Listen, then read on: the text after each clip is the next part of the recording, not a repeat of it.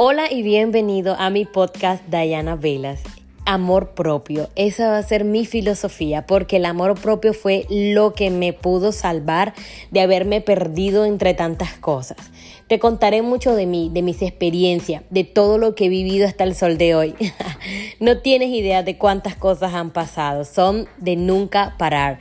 Algo muy característico de mí es que siempre me gusta ser honesta, real. Algunas veces tengo que reconocer que debo trabajar un poco más en mis filtros, pero créeme que vas a acompañarme aquí no solo para sentirte identificada conmigo, sino para saber que no eres la única persona que está pasando un mal momento y que no eres la única persona que no lo va a superar, porque yo sé que tú, así como yo, podrás salir completamente adelante y lograr todos los propósitos de tu vida.